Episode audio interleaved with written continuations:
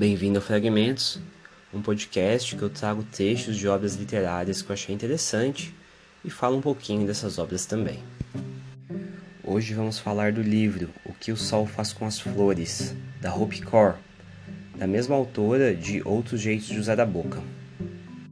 O que o Sol faz com as Flores é uma coletânea de poemas sobre crescimento e cura, ancestralidade, honrar as raízes, expatriação, amadurecimento até encontrar um lar dentro de você. O livro ele é organizado em cinco partes e ilustrado pela autora.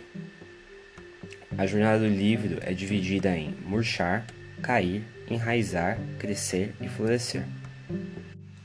Mas por que decidi trazer um livro de poesia dessa vez? Eu nunca havia lido um livro de poesia até então. E eu escutei um podcast da Nexo sobre como começar a ler poesia.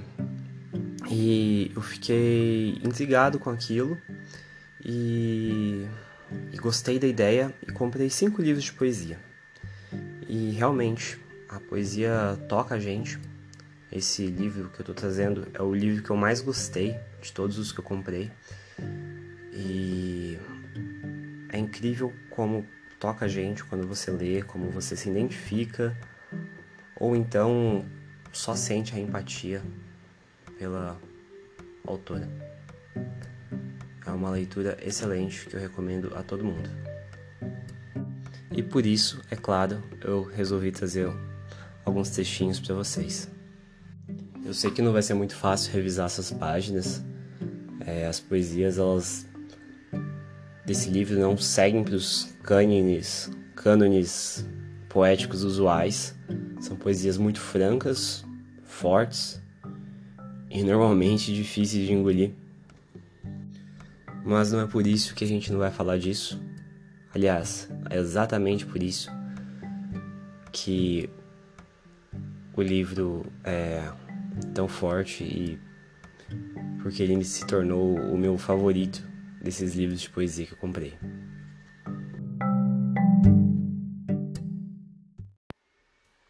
Essa é a receita da vida, minha mãe disse, me abraçando enquanto eu chorava.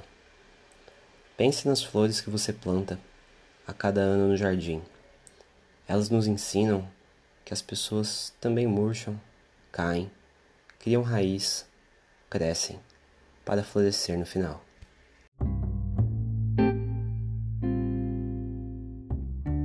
Esqueça os poemas convencionais. Essa é a primeira coisa que você precisa lembrar. Esqueça de tudo que você leu até agora e comece a se proteger, porque você vai precisar. Pelo menos em alguns momentos, quando as palavras parecem se lançar contra você com tanta força, parece que as palavras podem te derrubar. Essa vai ser a hora em que ter uma armadura vai ser útil. Tá preparado para isso. Quando a Rupi fala com você sobre a dor dela, talvez ela também fale com a sua. E esse é o charme desse livro. Ela vai te falar de murchar, de murchar e depois de cair. Falar da depressão, dos fantasmas que acompanham, acompanhavam ela durante certos dias, dos vícios que nunca davam sossego. Ela vai se perguntar como pode verbalizar o consentimento quando adulta, se nunca te foi, nunca foi ensinado para ela quando era criança. E perguntará se é aquela pessoa que ela vê refletida no espelho e se a busca incessante e exaustiva, ininterrupta da beleza ou de algum padrão, se algum dia ela vai conseguir encontrar um lugar que ela goste o suficiente para fazer ela parar com isso de uma vez por todas. Ela vai falar com Deus, vai focar no negativo, vai falar sobre estupro, virgindade, homens famintos, de um corpo que muda enquanto ela parece ter ficado para trás. E. Enfim. Só que apesar de muitas pautas, pautas que ela fale serem exclusivamente femininas. Muitas pautas são independentes de gênero e a gente como homem também consegue identificar coisas parecidas porque o machismo ele é muito ruim para todo mundo. Gente não consegue falar dos nossos sentimentos, não consegue entender certas coisas, não pode admitir pra gente mesmo. Acha que é obrigado a tomar determinadas ações porque é coisa de homem. Enfim. Se você tiver um mínimo de empatia, você vai se identificar com tudo e você não vai ter vivido a mesma coisa, mas vai entender da dor que ela tá falando. Todo mundo já teve os seus próprios pesos. E a questão é como lidar com eles, né? Bom, falei bastante aqui. Agora eu vou ler alguns poemas que eu gostei dessas primeiras partes do livro sobre murchar e cair. São as duas primeiras partes.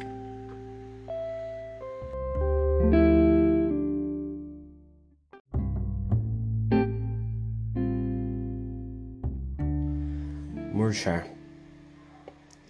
Você partiu e eu ainda te queria, mas eu mereci alguém que quisesse ficar. Página 17. Tentei fugir tantas vezes, mas assim que eu dava as costas, meu peito sucumbia ao peso. Eu voltava ofegante.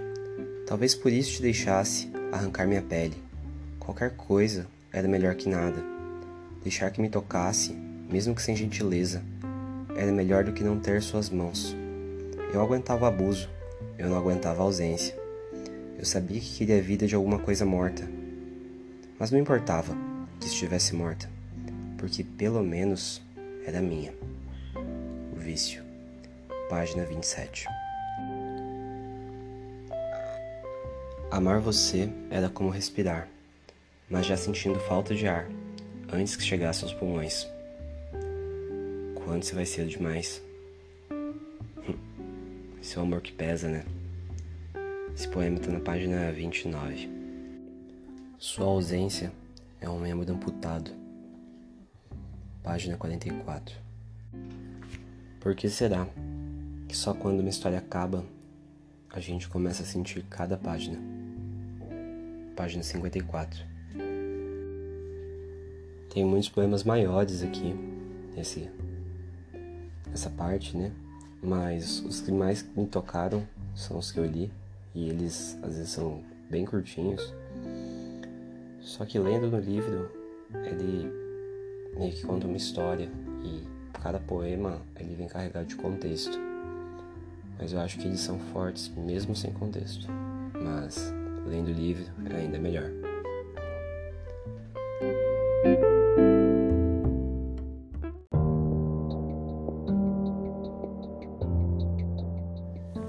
Parte 2 Cair Você não acorda um belo dia e se transforma em borboleta. Crescer é um processo. Página 87 Eu não choro porque estou chateada. Eu choro porque eu tenho tudo na vida e continuo chateada. Página 98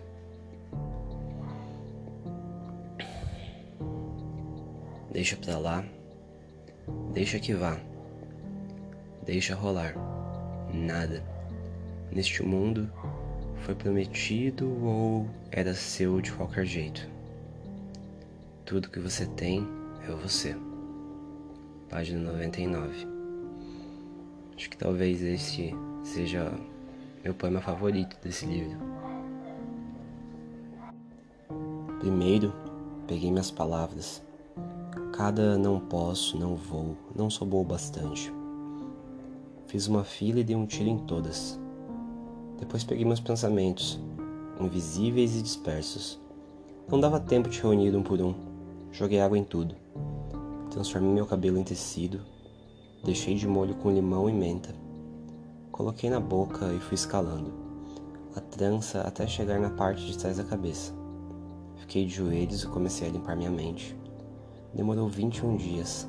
Ralei os joelhos, mas não me importei. Não ganhei de presente o ar do meu pulmão para depois sufocá-lo. Estraguei a falta de confiança até o osso, até o amor ficar exposto. Amor próprio. Página 105. Se eu sou o relacionamento mais longo da minha vida, será que não é hora de encontrar intimidade e amor com a pessoa com quem durmo toda noite? Aceitação. Página 108.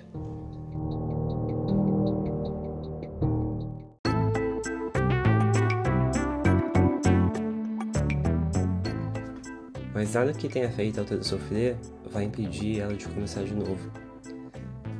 Então, essa terceira parte do livro fala sobre criar raízes. E para fazer isso, a autora fala, né? Mergulhe bem os pés no chão, entenda de onde vem ou para onde você deve voltar. Então você vai saber como, como começar de novo. Esse texto fala sobre colonização, migração, e sobre todos os problemas que as pessoas que se dividem entre dois mundos sofrem. Foi particularmente interessante ler sobre isso porque são problemas que eu nunca tinha pensado e não, não fazem parte da minha realidade, mas o, o livro e a poesia ela consegue transmitir o sentimento a gente consegue entender pelo menos um, um pouco, um pouco que seja, mas já melhora a nossa compreensão de como essas pessoas se sentem. Então, por muitas páginas, ela vai se dedicar às mulheres que sacrificaram os sonhos delas para permitir com que as próximas gerações tivessem sonhos. Parte 3 Enraizar Por anos eles ficaram separados pelos oceanos. Não tinha nada além de pequenas fotos um do, um do outro, menores que as fotos do passaporte. A dela ficou num broche de ouro, a dele guardada na carteira. No fim do dia, quando os dois mundos ficavam mudos, observar as fotos era o único contato íntimo. Isso era muito antes dos computadores, e as famílias naquela parte do mundo não tinham visto um telefone ou colocado os olhos amendoados numa televisão colorida. Era muito antes de você e eu. Quando as rodas do avião tocaram asfalto, ela se perguntou se o lugar era esse. Será que tinha embarcado no voo certo? Devia ter perguntado à comissária duas vezes, como o marido tinha sugerido. No caminho até a esteira da bagagem, seu coração batia tão carregado que ela pensou que ia sair pela boca. Os olhos corriam por todo canto, à procura do próximo passo, próximo passo. De repente, ali mesmo, em carne e osso, estava ele. Não era miragem, era um homem. Primeiro veio o alívio, depois o espanto. Por anos sonharam com esse reencontro. Tinham ensaiado os diálogos, mas a boca tinha esquecido. Ela sentiu um chute no estômago ao ver as sombras em volta de seus olhos, e os ombros carregando um peso invisível. Pareciam que tinham drenado sua vida por dentro. Aonde a pessoa com quem casou tinha ido? Ela se perguntava, procurando o broche dourado, aquele com a foto do homem, que não tinha a mesma cara do marido. O novo mundo esvaziou. Páginas 140 e 141. Inglês errado. Fico pensando no jeito que meu pai tirou a família toda da pobreza, sem saber do que era uma vogal, e minha mãe criou quatro filhos sem nunca conseguir construir uma frase perfeita em inglês. Um casal escalafobético que aterrizou no novo mundo com sonhos, que deixaram na boca um gosto amargo de rejeição, sem família, sem amigos, só marido e mulher. Dois diplomas de universidade que não valiam nada, Uma língua mãe agora quebrada, uma barriga inchada com um bebê dentro, um pai preocupado com aluguel e com emprego. Porque custe o que custasse, o bebê viria ao mundo, e por um segundo eles pensaram consigo mesmos: será que valeu a pena colocar todo o nosso dinheiro no sonho de um país novo que está nos engolindo vivos? Papai olha sua mulher nos olhos e vê a solidão morando onde antes ficava a íris. Quer lhe oferecer uma casa num país com seu rosto, com a palavra visitante amarrada na língua, no dia do casamento. Ela deixou um povoado inteiro para ser sua companheira, e agora um país inteiro para virar guerreira. E quando chegou o inverno, ele só tinha o calor do próprio corpo para espantar o frio. Como dois parentes, eles se olharam de frente para manter bem perto suas melhores partes, os filhos. Transformaram uma mala cheia de roupa em vida e um salário por mês para garantir que filhos de imigrantes não tivessem ódio de ser filhos de imigrantes. Eles trabalharam demais, dá para ver nas mãos, os olhos pedindo descanso, mas nossas bocas pedindo comida. E é essa coisa mais artística que já vi na vida. É poesia para os meus ouvidos, que nunca ouviram o som da paixão. E minha boca fica cheia de tipo e um quando olho para a obra-prima dos dois, porque não há palavras na língua inglesa capazes de articular essa espécie de beleza. Não posso conter a existência deles em 26 letras e dizer que é uma descrição, uma vez que eu tentei, mas os adjetivos necessários para descrevê-los nem sequer existem. Então acabei com páginas e mais páginas, cheias de palavras seguidas de vírgulas, e mais palavras e mais vírgulas, só para descobrir que há certas coisas no mundo que beiram no infinito e nunca terminam com um ponto. Como é que você ousa debochar da sua mãe quando ela abre a boca e fala no inglês errado? Não tem vergonha do fato dela ter cruzado o país para estar aqui? Para você não precisar cruzar nenhuma linha, o sotaque dela dentro como mel. Guarde para a vida. É a última coisa que ela tem de casa. Não pise nessa riqueza. Pendure nas paredes do museu do lado de Dali e Van Gogh. A vida dela é incrível e trágica. Dê um beijo na bochecha, ela já sabe muito bem o que é. Ver um país inteiro dar risada quando fala. Ela é mais do que a nossa pontuação em nossa língua. A gente pode até saber desenhar e escrever histórias, mas ela construiu um mundo sozinha. Vai dizer que isso não é arte.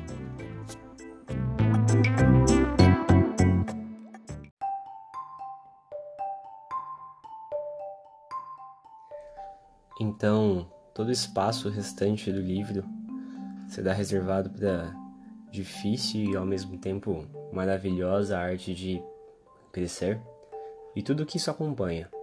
Mil sentimentos de culpa, mas tantas descobertas emocionantes, busca de novos amores, as pessoas certas para compartilhar esse caminho. Crescimento. Parte 4. Crescer. Quando você começa a amar uma pessoa nova, dá vontade de rir porque o amor é indeciso.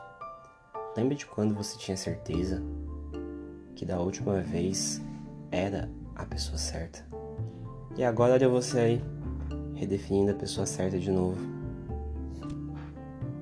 Página 162. Eu não preciso do tipo de amor que enfraquece. Eu quero alguém que me energize. Página 63. Por que será que ando em círculos, querendo que você me queira? Mas quando você me quer, eu me sinto emocionalmente nua e decido que não sei lidar. Porque faz com que me amar seja tão difícil, como se eu não quisesse que você visse os fantasmas que carrego comigo. Eu já fui mais aberta para coisas como essa, meu amor. Uma pena não termos nos, nos conhecido quando estava disposta. Página 168.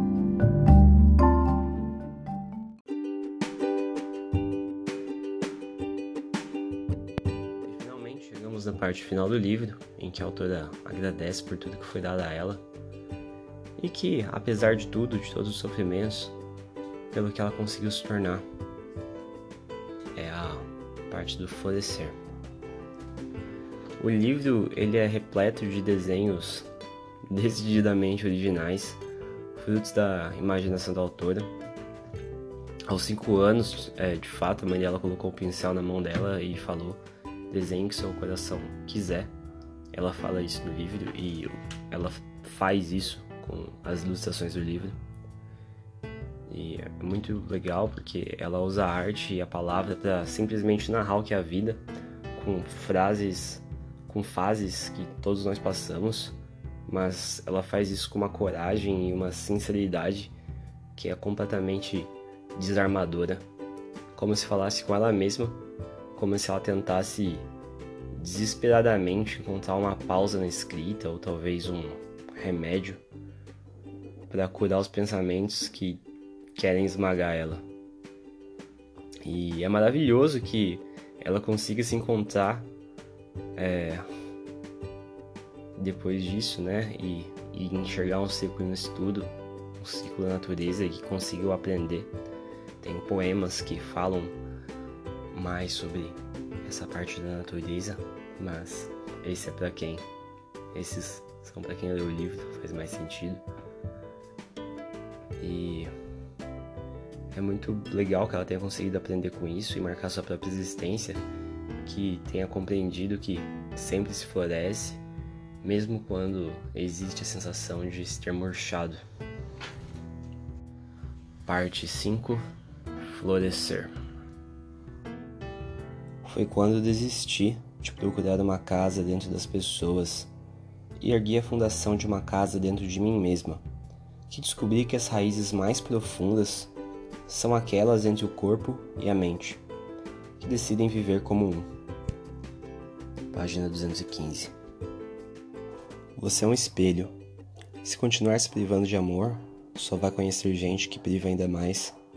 Se você se vestir de amor, o universo só vai trazer quem também possa te amar. É matemática básica. Página 229. Para se curar, você há de chegar à raiz da mágoa e abraçá-la até o talo. Página 235. A representatividade é vital. Sem ela, a borboleta, rodeada por um grupo de mariposas, incapaz de ver a si mesma, vai continuar tentando ser mariposa. Representatividade, página 239. Não há mais nada que você possa temer. O sol e suas flores chegaram.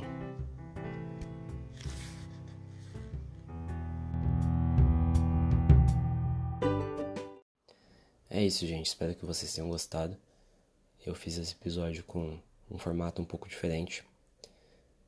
Se vocês conhecem alguém que possa gostar desse tipo de conteúdo, compartilhe porque é muito bom receber uma mensagem de alguém que tá falando que lembrou da gente, pensou na gente. É isso. Fiquem bem.